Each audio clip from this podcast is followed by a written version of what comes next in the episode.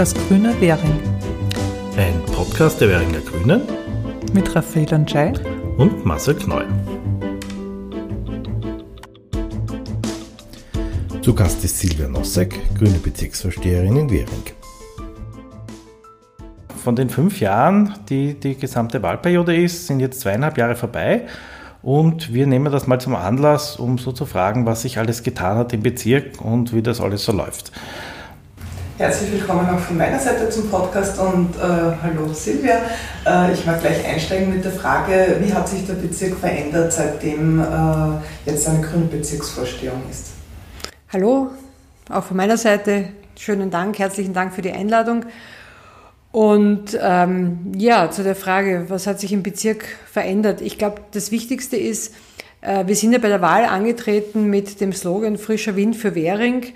Und es war damals so in dem, Wahlkampf das ganz starke Gefühl da, dass äh, viele Menschen den Stillstand im Bezirk satt haben, dass sie so das Gefühl haben, es braucht Bewegung, es, es ist jahrzehntelang nichts passiert, es werden die wichtigen Fragen nicht angegangen. Und damit haben wir die Wahl gewonnen. Und ich glaube, man kann wirklich sagen, nach diesen zweieinhalb Jahren, Währing ist in Bewegung gekommen. Es tut sich viel an viel verschiedenen Ecken und es macht Freude, das zu erleben, an manchen Ecken mitzubewirken, aber einfach auch, äh, wie viel von selbst in Bewegung kommt, sobald man den Platz dafür lässt. Ja, dann würde ich mal sagen, gehen wir gleich in die konkreten Themen hinein. Und äh, man kann sagen, am Anfang war das Parkpickerl, auch wenn das für viele jetzt schon wieder länger her ist und äh, man sich schon viel daran gewöhnt hat, muss man sagen, eigentlich das große Wahlthema waren die fehlenden Parkplätze und der fehlende Platz in Währing. Und jetzt ist die Frage, was hat dieses Parkpickerl denn eigentlich grundsätzlich ermöglicht? Was, was hat das gebracht, diese Einführung des Parkpickers, abgesehen davon, dass natürlich die Autofahrerinnen jetzt äh, in Währing äh, mehr Parkplätze zur Verfügung haben? Also primär geht es ja, ist es beim Parkpickel darum gegangen, dass mehr Platz für alle notwendig ist. Ähm, also es war ja, ich weiß nicht, ob sich noch die Leute daran erinnern können, aber es war ja eine Katastrophe. Man konnte ja sich nicht bewegen, man konnte nichts mehr machen. Also egal, ob es darum gegangen wäre, ähm, Maßnahmen für Fußgänger, mehr Fußwegsicherheit, äh, fürs Radfahren, dass es durchgängige Radverbindungen gibt, irgendwo einen Schanigarten. Es ist einfach nichts gegangen. Ganz am Anfang war natürlich viel Platz, wie wir das Parkpickel eingeführt haben. Äh, es war plötzlich Währing halb leer. Und das, was viele völlig unterschätzt haben, äh, das, was sofort aufgefallen ist, war nicht nur der viele Platz, sondern dass plötzlich viel weniger Verkehr war. Dass plötzlich in den ganzen Seitengassen der ganze Parkplatzsuchverkehr ist weggefallen. Das war für viele Menschen und ist für viele Menschen sehr, sehr angenehm dass nicht mehr so viel Verkehr ist. Es erhöht auch die Schulwegssicherheit. Und dann konnten wir anfangen, längstfällige Maßnahmen Schritt für Schritt zu setzen.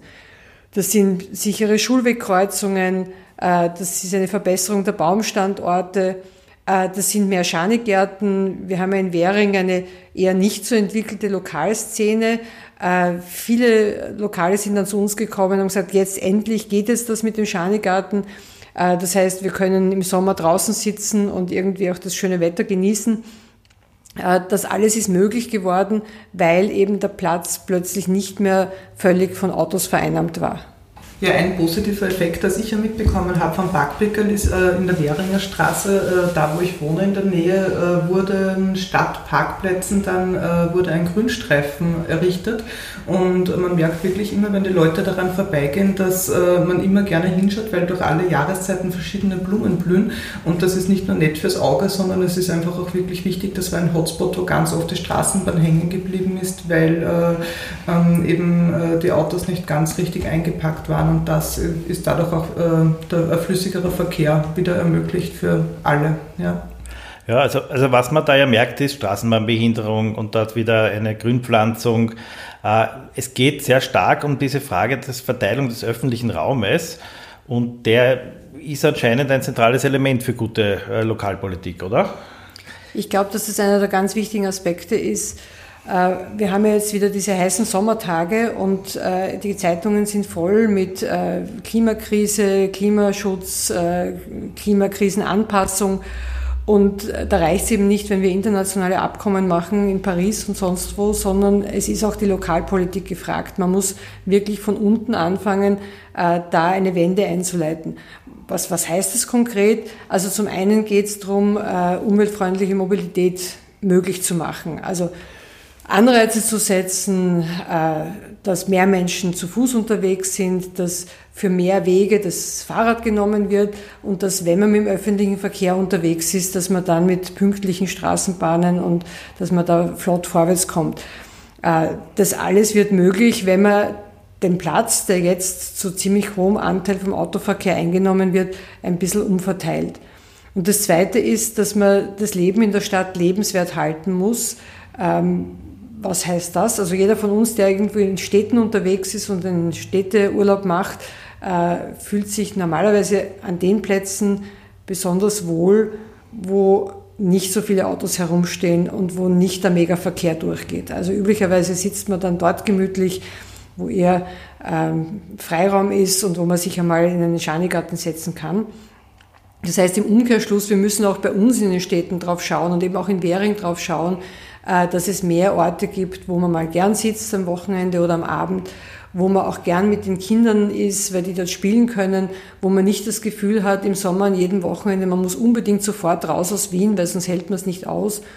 Und wo vor allem junge Familien mit Kindern das Gefühl haben, sie können auch gut in der Stadt sein mit den Kindern und man muss sich nicht irgendwo im Speckgürtel ein Haus suchen und dann jeden Tag nach Wien reinpendeln, sondern man kann in der Stadt auch gut mit Kindern leben. Diese Umverteilung führt natürlich auch immer wieder zu äh, diversen Konflikten und Diskussionen. Einerseits sind die Leute froh, wenn es das Backpickerl gibt, aber dann, wenn es darum geht, dann äh, diesen öffentlichen Raum auch weiter zu verteilen, ähm, Richtung mehr Platz, mehr Bäumen, äh, kommen dann doch auch wieder viele Widerstände. Beispiel bei uns die Weimarer Straße, wo wir breitere Gehsteige ermöglicht haben und auch ein Platzl mit Baum, wo man sich niederlassen kann.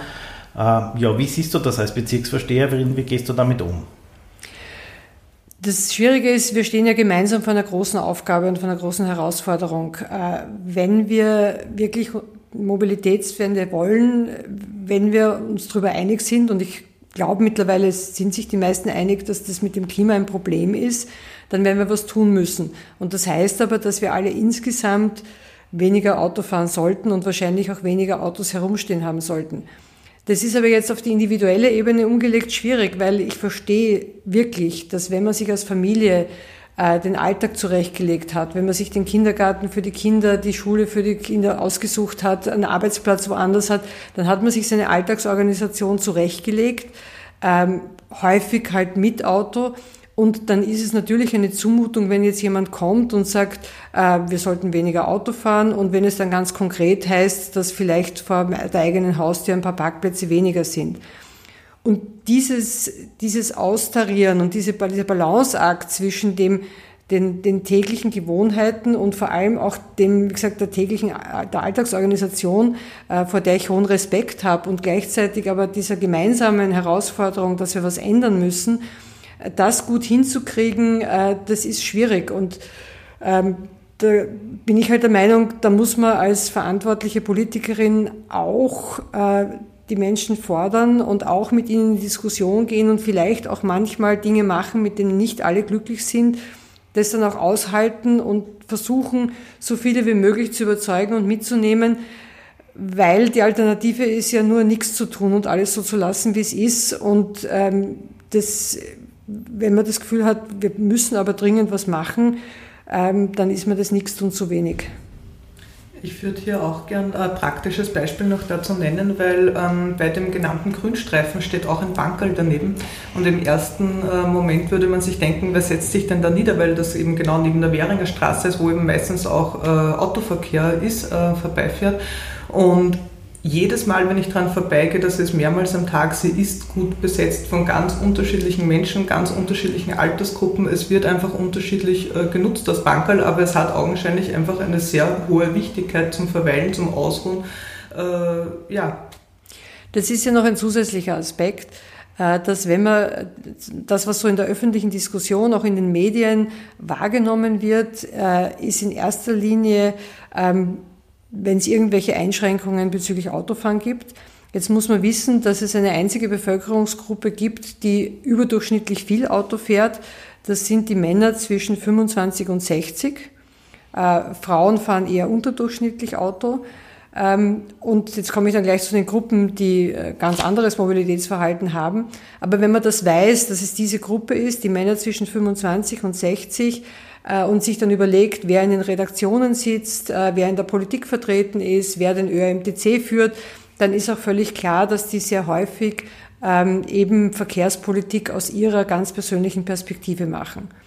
Umgekehrt haben wir Bevölkerungsgruppen, die weit über dem Durchschnitt zu Fuß gehen. Das sind zum Beispiel die Kinder zwischen, bis zu zehn Jahren und das sind die Frauen ab 60.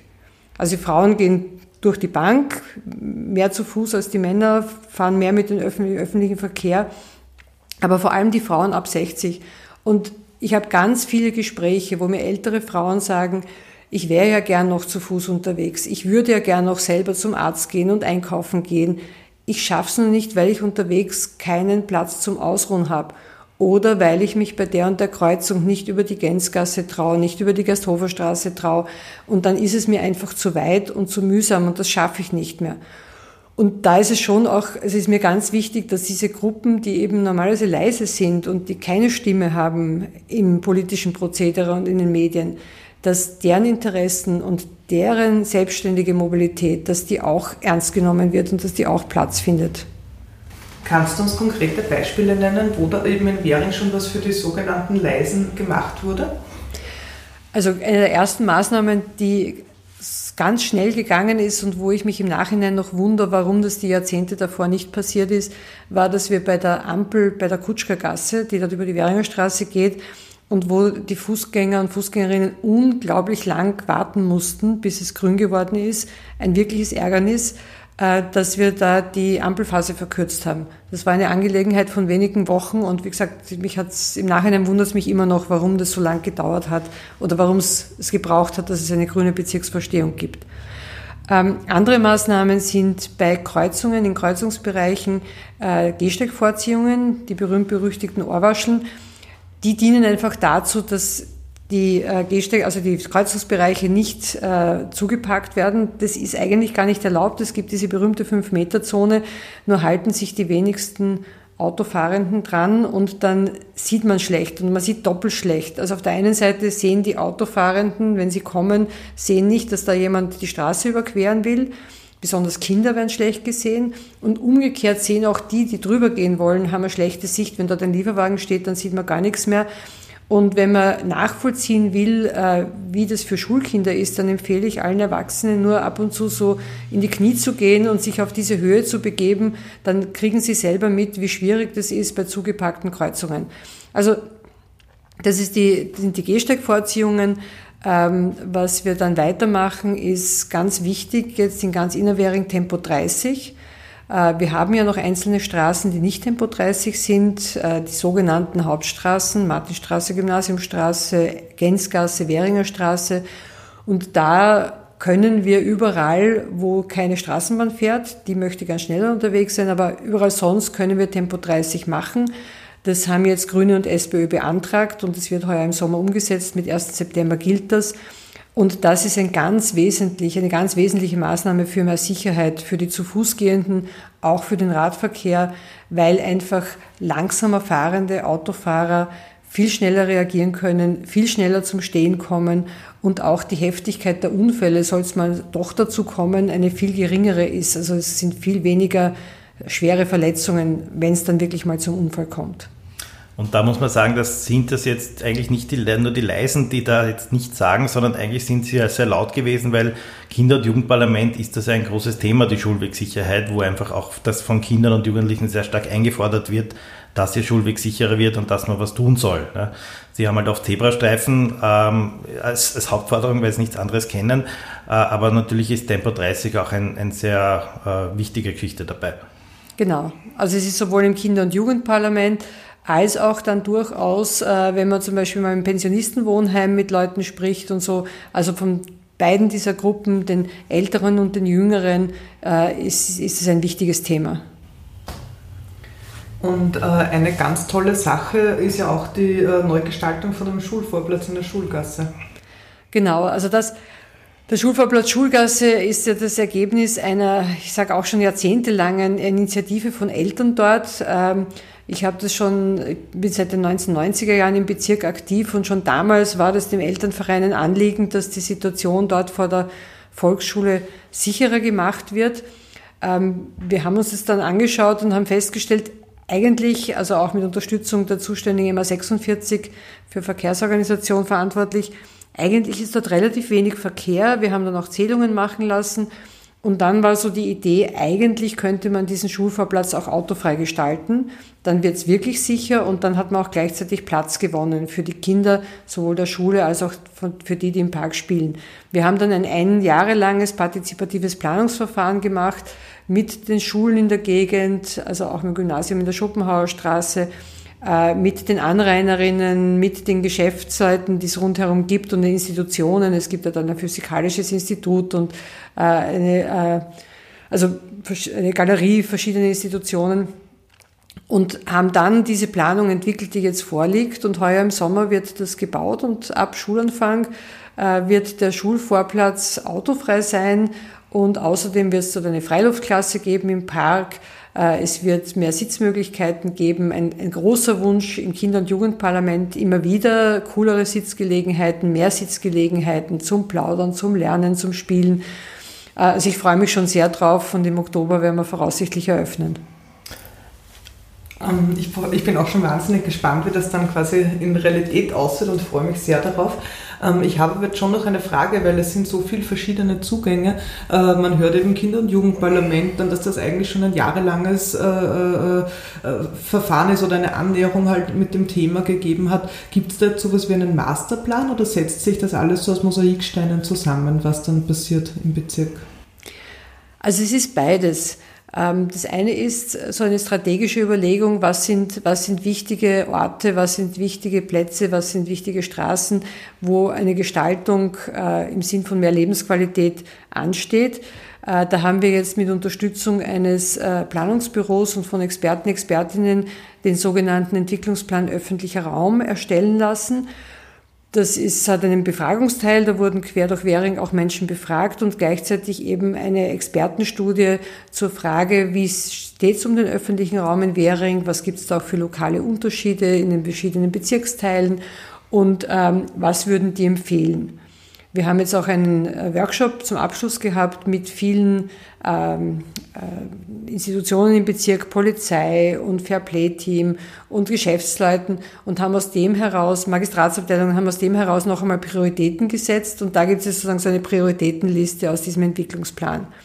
Das andere von der anderen Seite ist, dass äh, sich Dinge ergeben. Zum Beispiel die M28 für Straßenbau sagt, es ist ganz wichtig, dass in einem Straßenzug der Belag erneuert wird.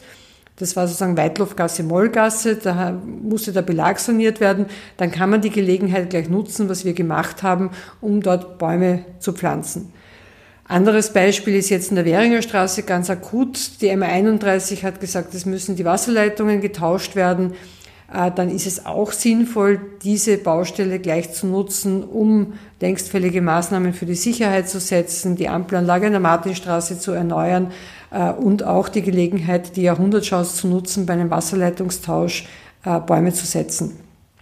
Also es spielt von beiden Seiten zusammen. Das eine ist, wir haben so einen groben Plan gemeinsam mit Akteurinnen und Akteuren im Bezirk gearbeitet und mit Expertinnen, was welche Priorität hat und gleichzeitig äh, gibt es dann eben Gelegenheiten, die man nutzen muss, äh, weil es einfach Synergien gibt und es dann auch kostengünstiger ist.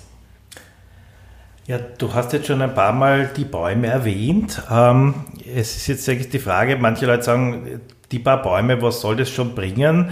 Ähm, bringen lokale Maßnahmen wie ein paar Bäume zu setzen wirklich was fürs Klima? Also wir werden das, das Weltklima nicht retten damit. Ähm, was es schon bringt, ist fürs Mikroklima, das sogenannte Mikroklima äh, betrifft ja äh, die unmittelbare Umgebung. Ähm, also das eine ist, wer immer sein Schlafzimmer auf einen grünen Innenhof hat, äh, wo da zwei, drei alte Bäume drin stehen, äh, weiß, wie angenehm das im Sommer ist und wie das einfach die, die Abstrahlungswärme der Mauern auffangt, gewisse Kühle produziert und dass das die Lebensqualität hebt. Ähm, das zweite ist auch in Straßenräumen. Also ich kann jedem nur empfehlen, an heißen Sommertagen einmal zum Beispiel die Weimarer Straße entlang zu spazieren, zuerst im Cottage, wo es ja eine Allee ist und rechts und links Bäume sind, die Schatten geben, die Luftfeuchtigkeit erhöhen, die die Umgebung ein bisschen abkühlen. Und dann, wenn man weitergeht, ab Karlgasse hinauf Richtung Schulgasse, wo nichts mehr grün ist, äh, zu merken, wie die Straßen mehr aufgeheizt sind und wie viel es dort heißer ist.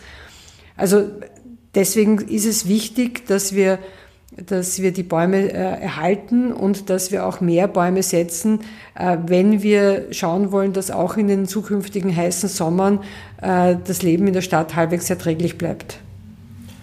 Äh, Bäume erhalten, was ist damit gemeint oder wo, wo gibt es klar im Währing Beispiele, wo schon was passiert ist?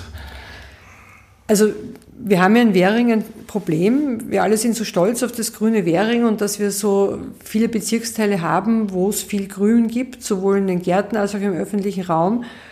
Ein Problem, das mir auch nicht bewusst war, das ganz am Anfang meiner, meines Staats als Bezirksvorsteherin relativ rasch auf den Tisch gekommen ist, ist, dass das, der Zustand der Währinger Bäume, vor allem der Währinger Straßenbäume, ein sehr prekärer ist. Also die Alleen, die wir im Cottage und in Gersthof haben, aber auch die Bötzensdorfer äh, Allee, dass die wirklich gefährdet sind. Das hat damit zu tun, dass wir zunehmend heiße Sommer haben, dass die Bäume dort zu wenig Wasser kriegen und dass die Baumstandorte, also die sogenannten Baumscheiben, das ist der Erdbereich rund um einen Baum, der Versickerungsbereich, wo Wasser versickern kann dass die halt sehr, sehr klein sind. Die wurden, also vor allem in den 90er Jahren, wurden da viele Grünstreifen zuasphaltiert, um Autos drauf abzustellen. Und es hat den Bäumen so wenig Luft gelassen, dass sie jetzt schlicht und einfach verdursten. Also wer sich das anschauen will, die Alseckerstraße ist am heftigsten betroffen. Äh, dort ist die Allee wirklich am Eingehen.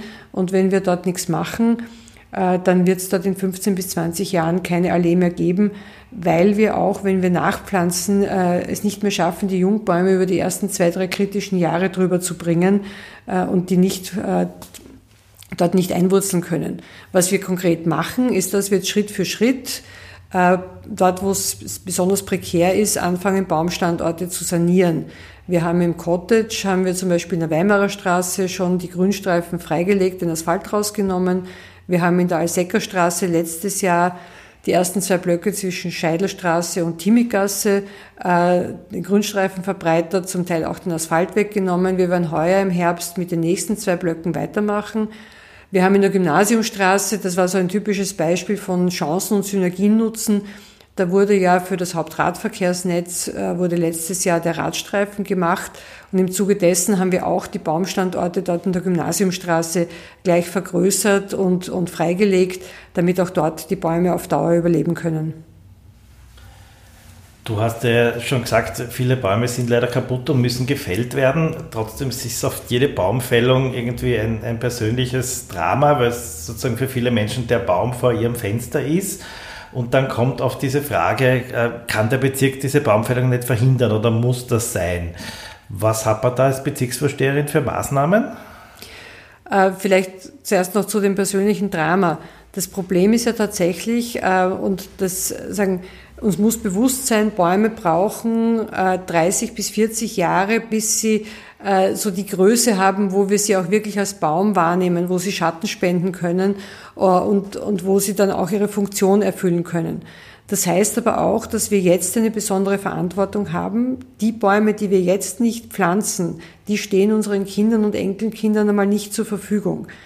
Die Bäume, die wirklich Schatten spenden in Währing, sind zum Großteil 70 bis 100 Jahre alt.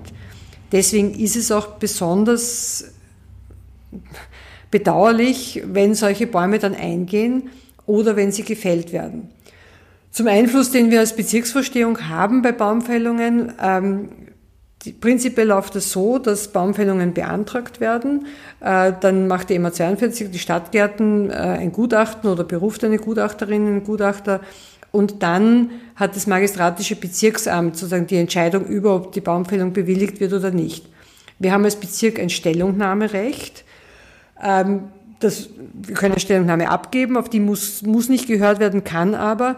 Und was sich geändert hat, seit wir eine grüne Bezirksvorstehung haben, seit äh, ich Bezirksvorsteherin bin, ist, dass wir uns tatsächlich jeden Baumakt genau anschauen. Ich habe ein super Team. Wir haben eine Landschaftsarchitektin im, im Team, äh, die das fachlich prüfen kann, die sich jede Baumfällung anschaut.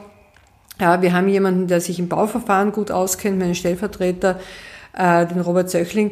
Und da schauen wir uns das genau an und geben dann manchmal auch Empfehlungen ab. Manche machen, machen manchmal auch einen Einspruch und sagen, nein, so nicht, weil die Ersatzpflanzungen sind schlecht, äh, die, die äh, Baumsorten sind nicht ortsüblich oder entwickeln keine brauchbare Krone äh, oder der Baum ist unseres Eindrucks nach völlig gesund.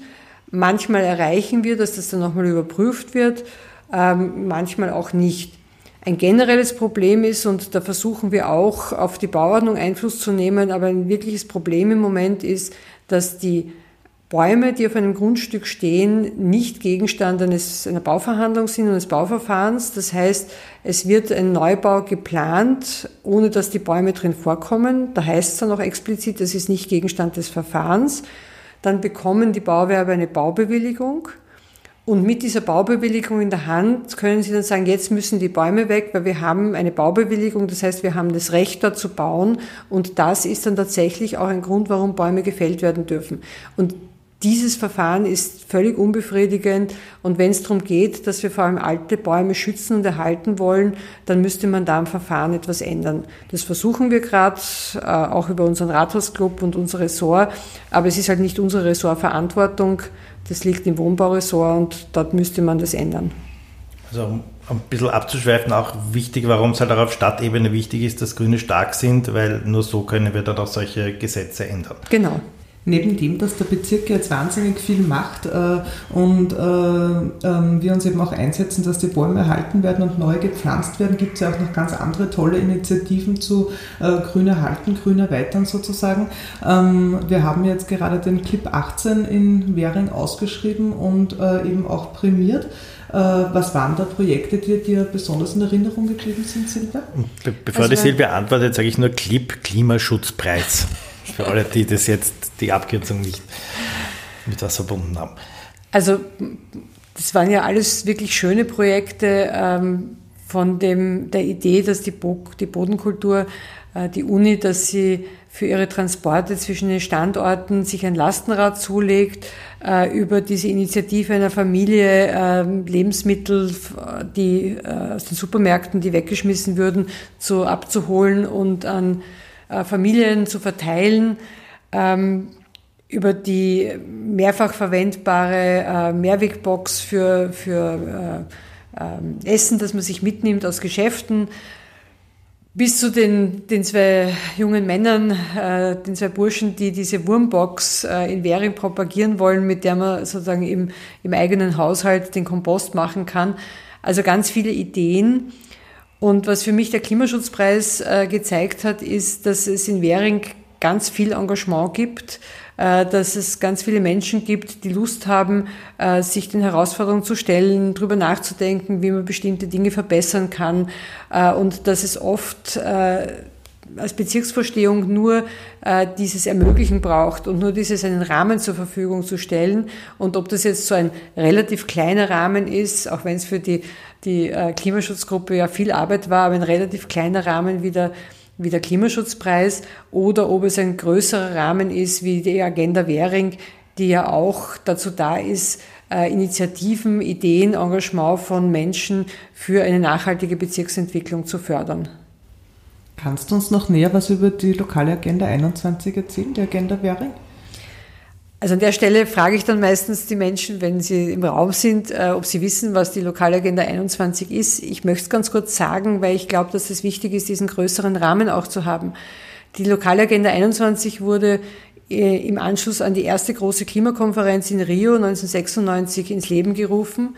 Und zwar hat damals schon die UNO festgestellt, dass man eben das Klima nicht retten wird und Klimaschutz nicht betreiben kann, indem man nur die großen internationalen Verträge macht, sondern dass es vor allem um lokale Veränderung geht und hat alle Staaten der Welt aufgefordert, äh, lokale Initiativen für eine nachhaltige Entwicklung zu fördern.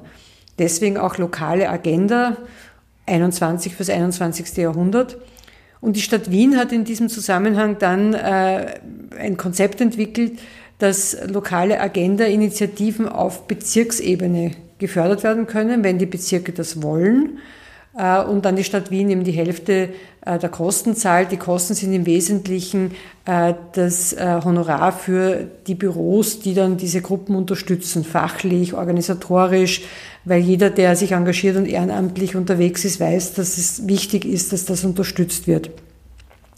In den 2000er Jahren haben das schon einige Bezirke in Wien gemacht. Äh, in Währing äh, ist es eben lang nicht gegangen, aber mir war ganz wichtig, dass das eine unserer ersten Geschichten war, dass wir diese lokale Agenda 21 auch in Währing auf den Weg gebracht haben.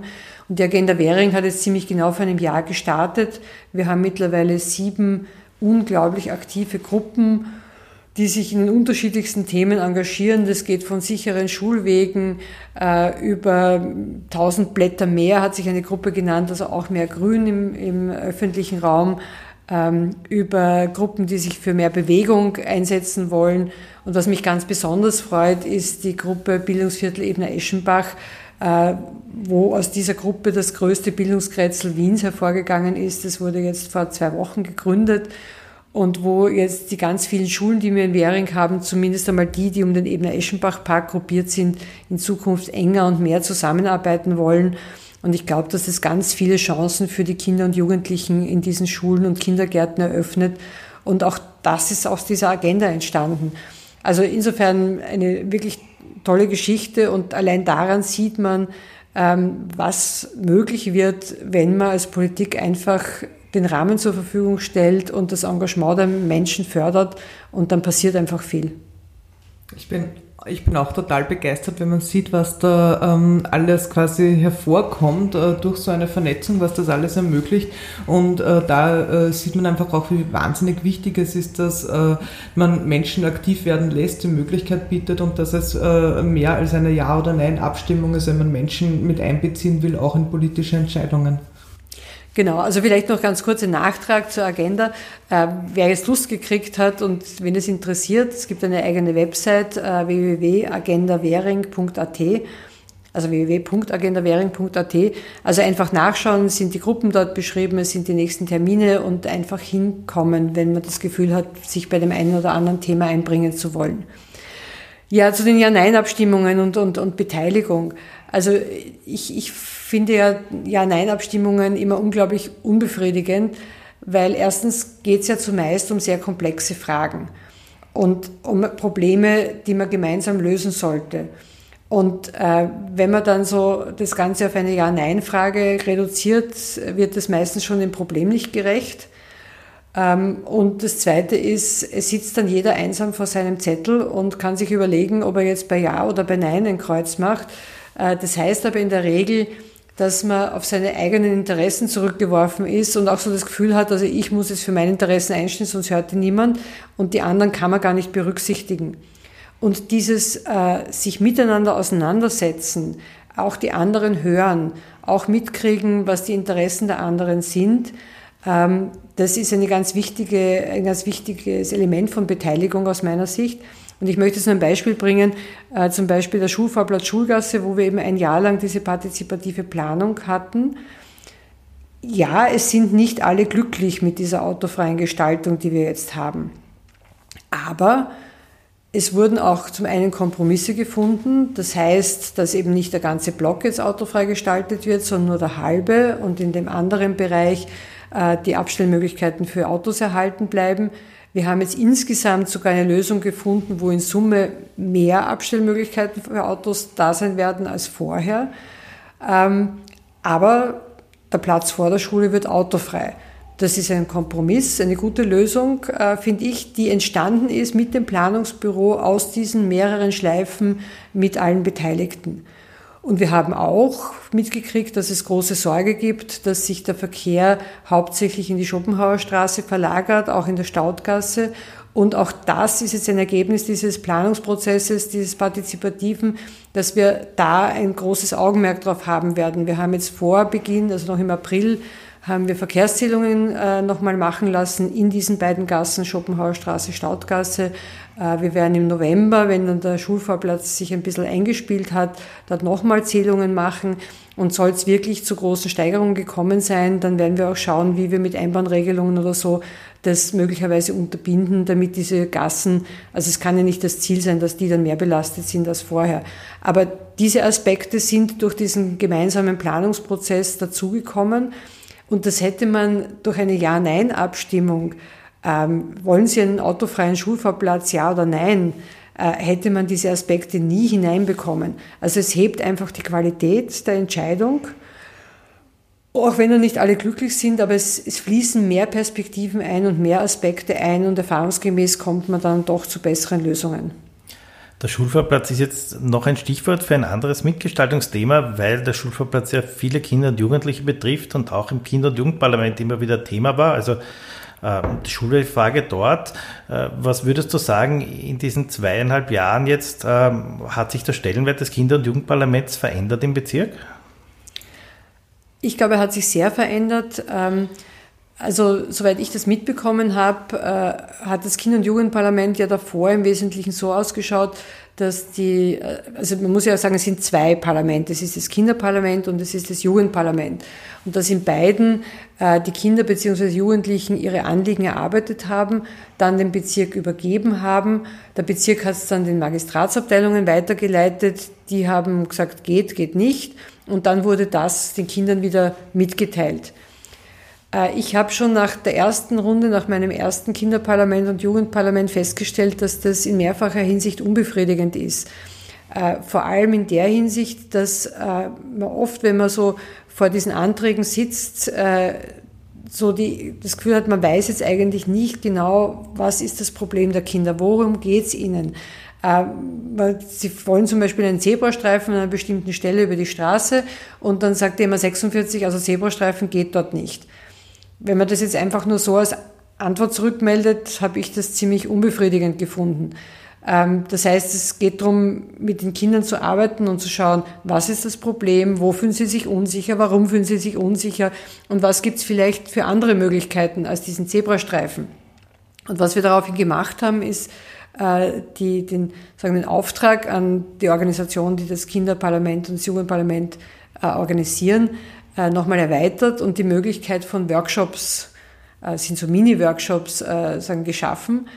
Das schaut dann so aus, dass wir bei Anträgen, wo die ein bisschen komplexer sind oder wo wir nicht genau wissen, was die Kinder wollen oder was das Problem ist, dass wir mit den Schulklassen, die das erarbeitet haben, den Antrag, dass wir vor Ort eine Begehung machen mit den Magistratsabteilungen, äh, mit jemandem vom Bezirk äh, und dort mit den Kindern schauen, äh, was ist ihnen wichtig, mit ihnen Lösungen diskutieren und das einfach auch da dann zu qualitativ viel besseren Lösungen führt und wir oft auch auf Dinge kommen, äh, die vorher sich niemand überlegt hätte und die äh, sagen gar kein Thema waren, äh, die dann vielleicht nicht ganz der ursprüngliche Antrag sind, aber die das Problem lösen, das die Kinder oder auch die Jugendlichen gehabt haben.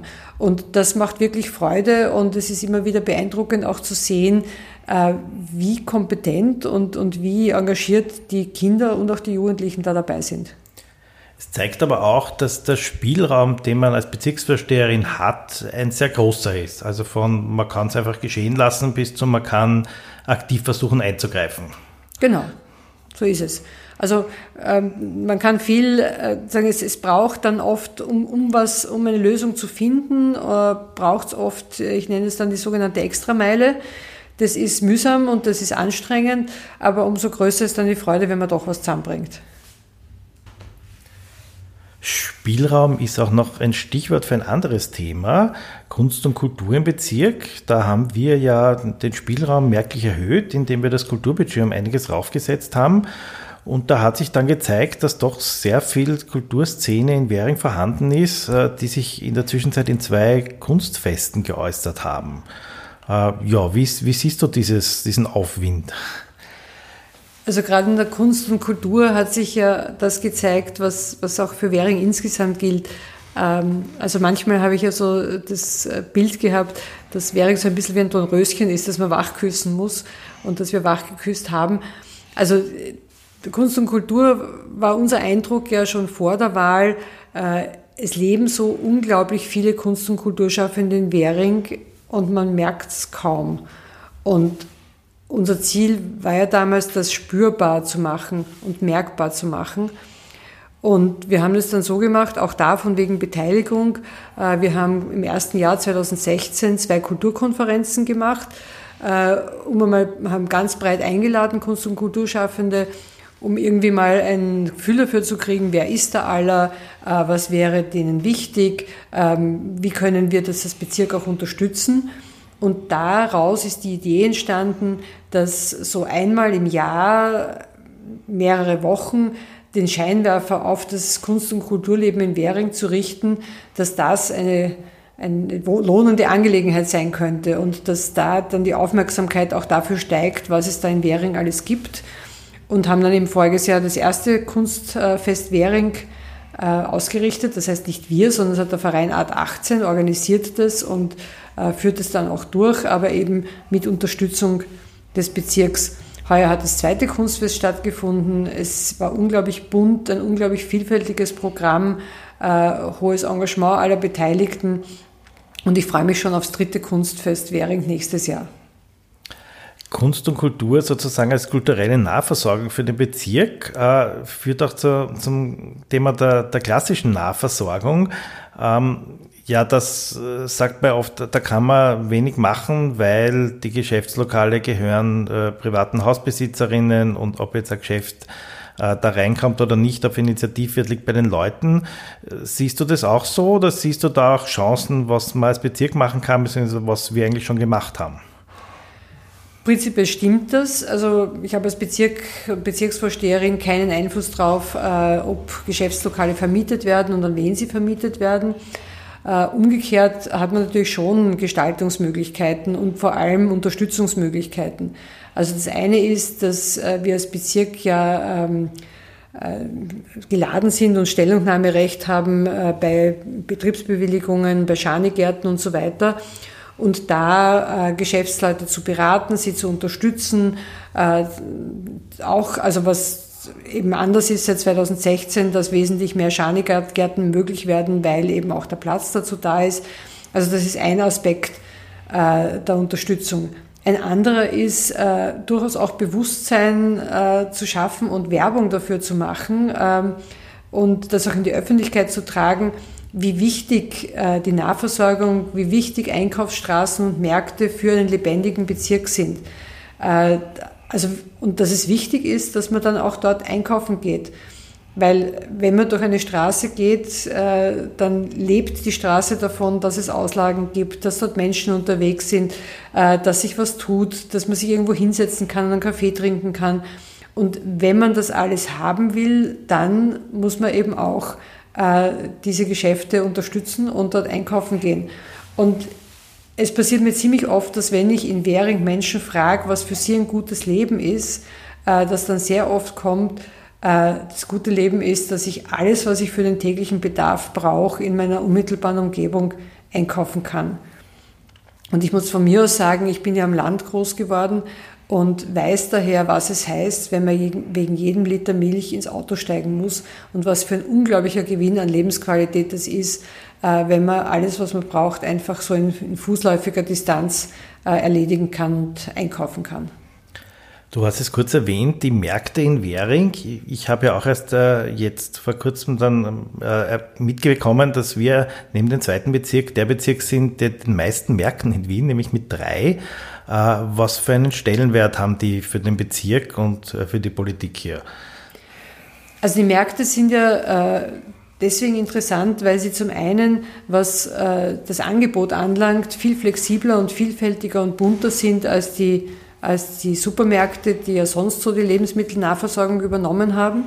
Äh, man kriegt dort regionale Produkte, man kriegt auch, ähm, also ich habe gestern erst mitgekriegt am Nepomuk Vogelplatz, dass man dort sowas wie türkisches Sprite trinken kann. Ist nicht mein Geschmack, aber man kann.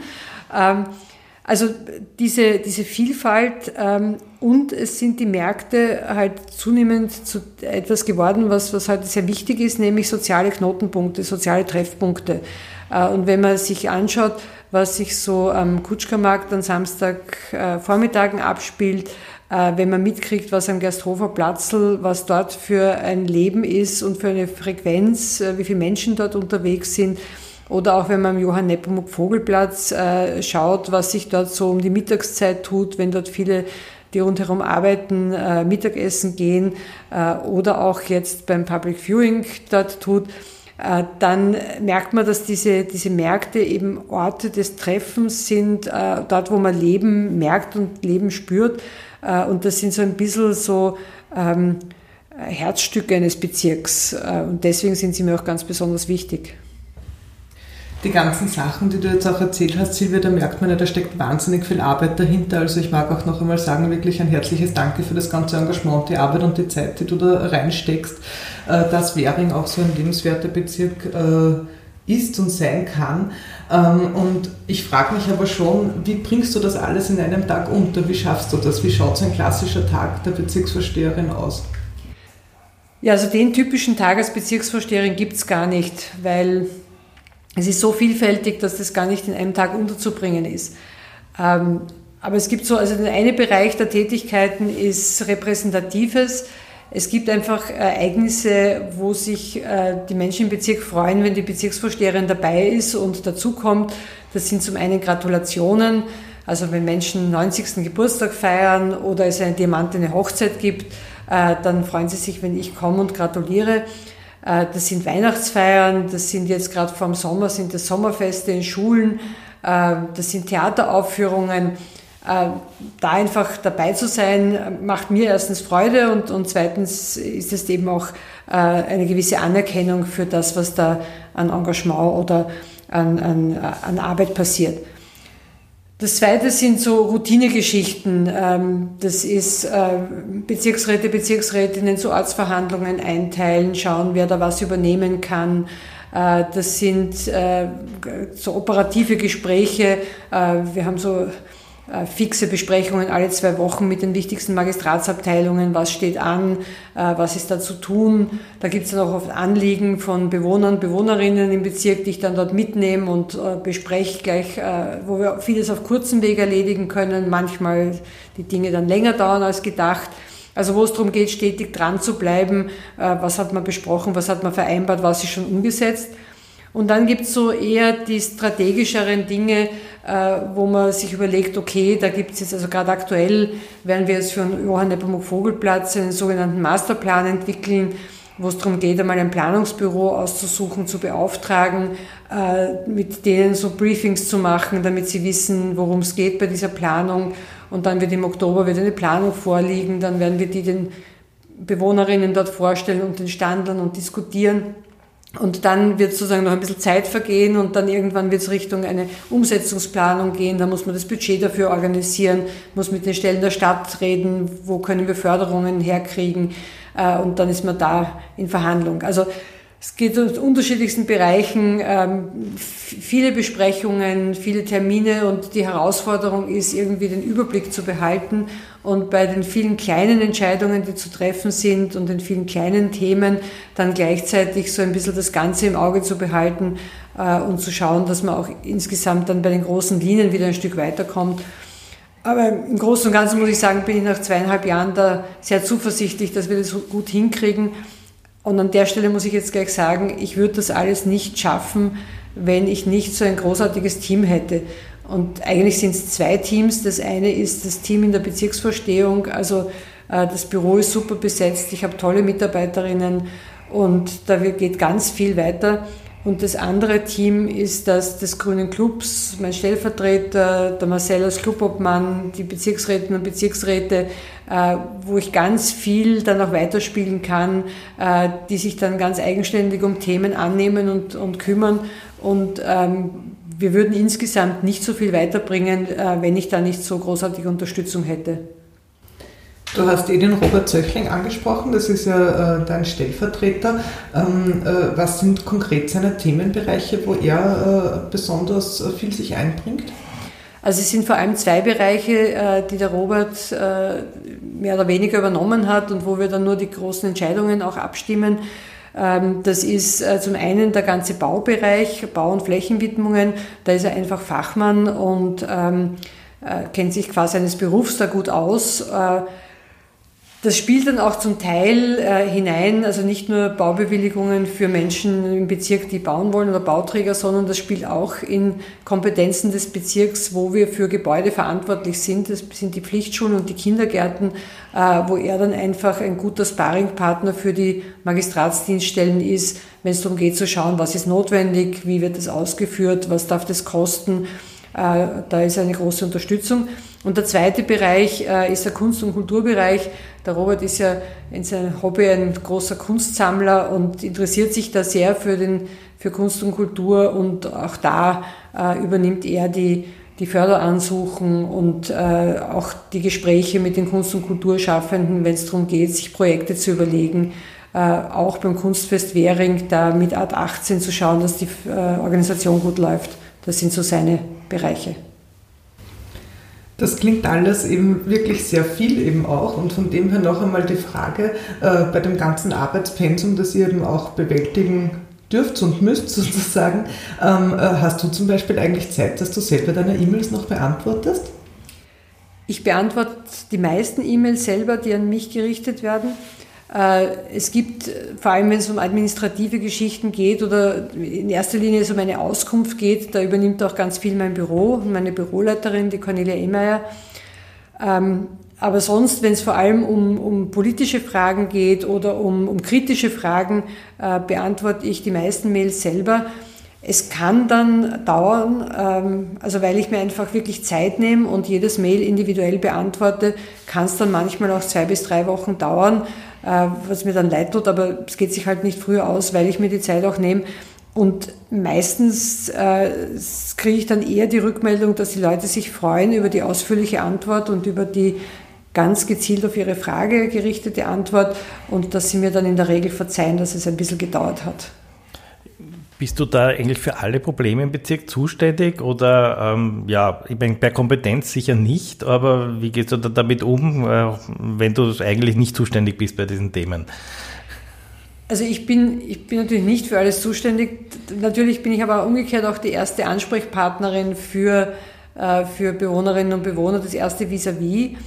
Und da gibt es unterschiedliche äh, Möglichkeiten, damit umzugehen. Also manchmal fragen wir selber bei Magistratsdienststellen nach, äh, manchmal vermitteln wir die Personen dorthin, wo das Thema auch hingehört oder geben ihnen dann die, die Adressen. Äh, also ich habe ein, eines meiner Lieblingsbeispiele ist, wir haben ein Studentenheim in der Peter-Jordan-Straße, wo die Akademikerhilfe Studentenheim hat. Und da bekamen wir ein Mail von einem Bewohner dort, der geschrieben hat, auf unserem Grundstück sind Fuchs und Dachs unterwegs, unternehmen Sie etwas. Äh, wir haben ihn dann an die MA22, an den Umweltschutz verwiesen, ähm, dass äh, die sich doch darum kümmern mögen. Aber gesagt, prinzipiell landet einmal alles oder sehr viel in erster Linie bei uns und wir verteilen dann weiter oder verweisen die Menschen, wenn es nicht direkt unsere Kompetenz ist. Bei so vielen Themen, die du, wir selber gestalten können, äh, ja, gibt es dann aber auch Themen, die einem quasi aufgedrängt werden und wo du vielleicht sagst, das hätte ich mir jetzt lieber erspart. Gibt es solche und wenn ja, was, was ist so ein Thema?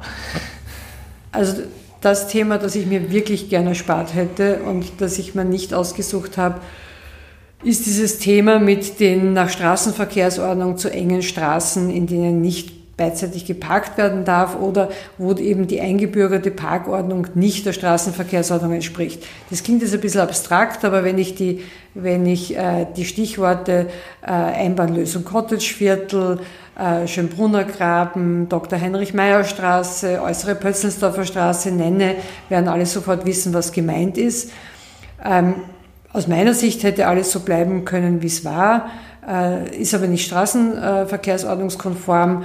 Äh, es hat Leute gegeben, die angezeigt haben, dann muss die Polizei kommen, dann wird gestraft, dann werden alle Autos, die dort abgestellt sind, gestraft, beziehungsweise nicht die Autos, sondern ihre Besitzer und Besitzerinnen. Das ist nicht lustig und so sind wir aufgerufen. Also mein Vorgänger, der Herr Hommele, musste das ja auch schon am Schafberg oben machen. Äh, ich habe jetzt die restlichen geerbt und wir müssen dort mit der MA46 Stück für Stück schauen, welche Lösung kann man machen, um so viel Parkplätze wie möglich zu legalisieren. Das ist viel Arbeit, das ist sehr teuer, es explodiert uns das Markierungsbudget im Bezirksbudget und es, man macht sich keine Freunde damit. Also das hätte ich mir wirklich gerne erspart und ich bin für jede Initiative zu haben, die Straßenverkehrsordnung zu ändern in dem Bereich.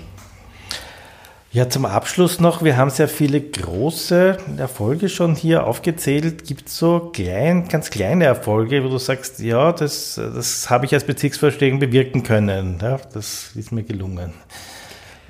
Also ich muss jetzt ein bisschen nachdenken, aber also so ein kleiner Erfolg ist zum Beispiel, ähm, wer das kennt vom Pensionistenwohnheim und auf der Türkenschanze, äh, das, der ist ja so gebaut, der ganze Platz, dass es ein ziemlicher Umweg war für die älteren Menschen von der Straßenbahnstation dann rauf zum Pensionistenwohnheim äh, zu gehen. Da hat sich dann auch über die Jahre so ein Trampelpfad quer über den Wiesenhang hat sich dort irgendwie ausgebildet und wir haben äh, letztes Jahr haben wir den befestigt, gescheit gepflastert, mit einem Geländer versehen und ähm, was für eine Erleichterung diese kleine Maßnahme, diese relativ kleine Maßnahme war, hat sich darin gezeigt, dass wie ich dann das nächste Mal oben im Pensionistenwohnheim war und den, diesen Fußweg erwähnt habe, habe ich dann Standing Ovations gekriegt dafür, dass es diesen Fußweg jetzt gibt.